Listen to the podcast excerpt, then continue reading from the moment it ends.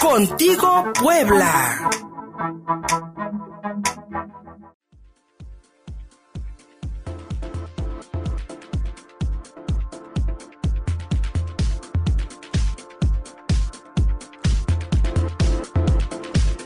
Gustavo Barrientos, mi querido amigo productor de este programa y nuestro crítico ávido de cine.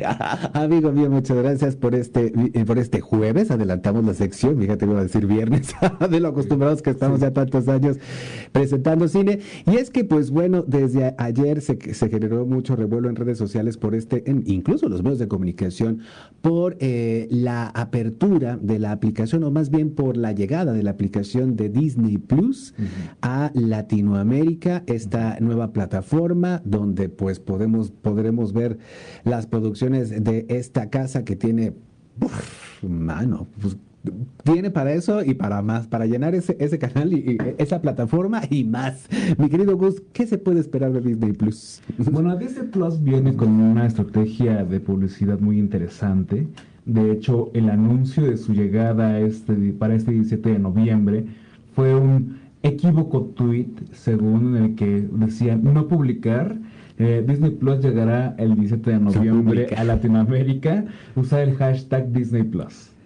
Pero obviamente fue un juego. Claro. lo hicieron a propósito porque sabía que esa broma iba a provocar que eh, el anuncio pues fuera más llamativo.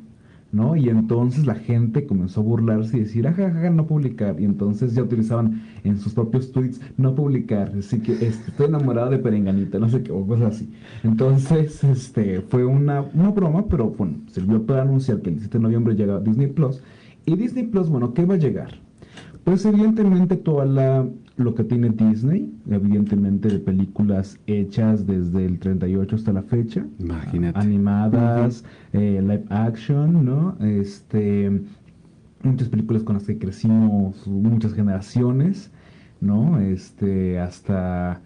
Este, es que tengo en la cabeza mucho, hasta Harry, por ejemplo, que eh, la protagonizó este, Lindsay Lohan en el 2006, también es de Disney, ¿no? Entonces, hasta me parece que también una con Vin Diesel en la que también es una niñera o una niñera en apuros también es de Disney, exactamente. Entonces en muchas de esas películas van a llegar a esta plataforma también junto con Star Wars ah, pues Marvel eh, los Muppets este también eh, varias marcas más que tiene Disney incluso de la compañía ABC que ves que también tiene un, bueno, un fuerte capital invertido ah, en fíjate que no sabía la, la televisora norteamericana, la, ABC, norteamericana, la ABC.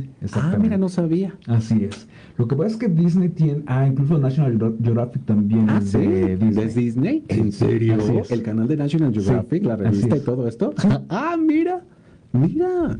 Sí, de hecho por eso Son han, han estrenado documental recientemente eh, Hurt, porque también se estrenó hace ah, seis años más o menos. Eh, también estrenó Disney un documental sobre leones, hace también hace como cinco años. Todo eso va a estar justamente en esta plataforma, que son las películas y que son las series que a la gente le llaman la atención de otras plataformas como Netflix y Amazon Prime. Entonces, también eso va a complicar un poco las cosas. Claro. Porque, por ejemplo, Amazon Prime ahorita tuvo mucha eh, o mucha afluencia porque tiene todas las películas de Star Wars, las nueve películas. Las nueve las tiene, exactamente te las puedas aventar toditas de seguir, seguiditas. Entonces, y van a perder la, este, el, los, derechos. Los, los, derechos exactamente, porque ya van a estar en exclusiva en Disney Plus en Latinoamérica. ¿Y su costo más o menos Va a rondar también entre los 120 pesos más o menos. Igual que Netflix. Igual que Netflix, exactamente. Porque también habrá que sumarle el porcentaje de impuestos que se le acaba de agregar a las últimas plataformas digitales. Oh, sí, que terminamos pagando los usuarios.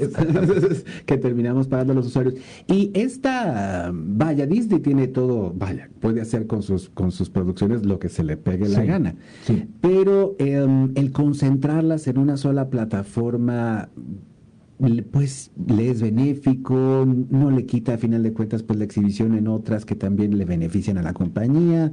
Eh, y veremos este fenómeno eh, por ejemplo, que las, que las mismas casas productoras hagan sus propias plataformas para exhibir ahí, me estoy pensando en Universal. Ya lo sé. Ya, las hay, ya, las tienen. Sí, ya las tienen. De hecho... Eh, Pero no en exclusiva. No en exclusiva. Bueno, sí hay algunas, plataformas que sí funcionan en exclusiva. Eh, yo creo que va a ser una limitación para los usuarios.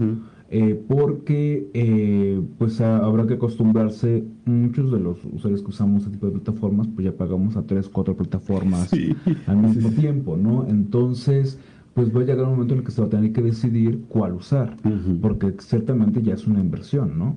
Ahora también eh, el hecho de, ¿realmente me hacen falta? Que también es lo que puede hacer que decidir esas personas y decir, bueno, si voy a contratar Disney Plus para ver las películas de Marvel, pero a, lo mejor a alguien no le no les hace tanta falta las películas de Marvel, ni las de Star Wars, ni las de ni las animadas de Disney, ni demás. Entonces, pues no van a... no es tan atractivo, exactamente. Ahora, esperarías nuevas sí, Creo que sí puede perjudicarle más que beneficiar, como, como, mencionas, ¿no? El hecho de que también, eh, pues ya solamente un espacio se puedan ver sus producciones, eh, porque mucha gente contrataba eh, las otras plataformas para ver esas películas. ¿no? Entonces yo creo que sí va a ser una limitación importante. Y sobre todo para los usuarios, como bien dices, porque prácticamente vamos a tener que estar contratando 3, 4, 5 plataformas. Ya si le sumas, sí, bueno, te sale más barato que, que, algunas, que algunos, que algunos paquetes de cable. ¿eh? Exactamente, ¿no? Y ciertamente sí son diferentes opciones. Por ejemplo, eh, Netflix, bueno, ya tiene sus producciones originales y, son muy destacadas, ¿no? La gente las busca mucho. Eh, Amazon Prime también tiene su producción original y tiene una muy buena selección. De hecho, yo creo que Amazon Prime tiene mucho mejor selección que Netflix. Y aparte, Amazon Prime se preocupa por buscar últimos estrenos. Sí. entonces los trae muy rápido. Y entonces puedes ver, está por ejemplo, este vaya, se me vienen todas las películas de terror que recientemente están en cartelera y ya están en Netflix, por ejemplo, Midsommar o otro tipo de, películas este, de, ese, de, ese, estilo, ¿no? Entonces también otra cosa que también hace interesante Amazon Prime es que tiene convenio con el Festival Internacional de Cine de Guadalajara y el Festival Internacional de Cine de Morelia. Exactamente. Puedes ver unas cosas maravillosas. Así es. Bueno, Film Latino, que también es otra plataforma mexicana que no le hemos dado como mucha difusión, que es de que tiene el apoyo de IMCINE, también trata de, difundir y apoyar muchísimos festivales, ahorita que no se pueden este, estar sí, no se puede ir a las salas. Eh, y también permite muchos eh, usuarios, eh, pues sí, directores mexicanos en proyectar sus películas que no llegan a las carteleras, ¿no? Entonces también es una muy buena plataforma, nos ha dado mucha importancia, se ha mantenido pues muy tímida, pero en sí es una buena oferta. Y muy, por ejemplo, que como te contaba, es como un cineclub, que solo tiene 30 películas, pero se van rotando. ¿Qué quiere decir esto? Hoy se estrena una película, mañana otra, pero cuando llega al día 30 se borra la que se estrenó el día de hoy.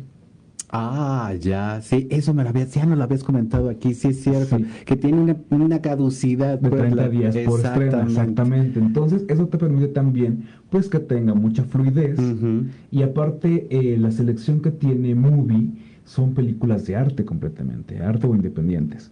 Entonces, hay películas incluso de Fellini, hay películas eh, de Godard, hay películas también eh, del independiente americano o latinoamericano o asiático. Entonces, eh, es para los que quieren ver cine internacional de calidad, de este, mal llamado cine de arte, porque para mí todo el cine es arte, más bien cine independiente internacional, que para mí el término más apropiado este, pues se puede ver, ¿no? Entonces no necesitamos ir a una cineteca porque aquí tenemos esa opción y es, y es una opción muy económica, cuesta 60 pesos. Mira, Movie se llama la plataforma. Movie. La voy a buscar, Marita.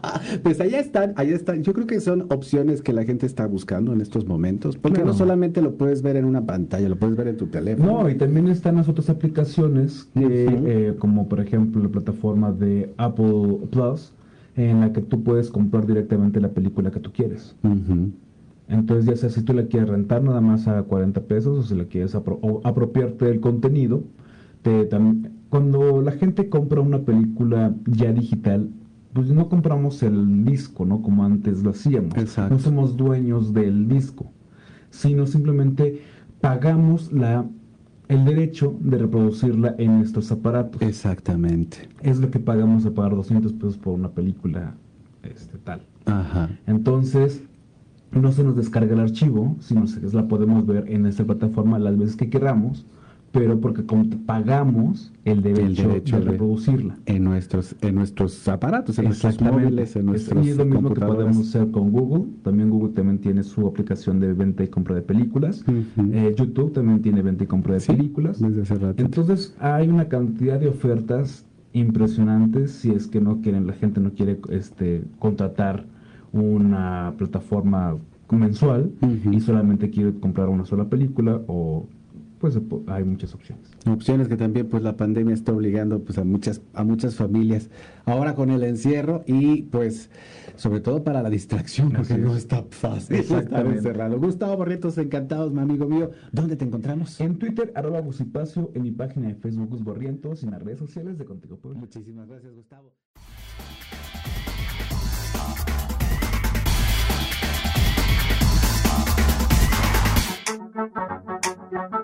Contigo Puebla.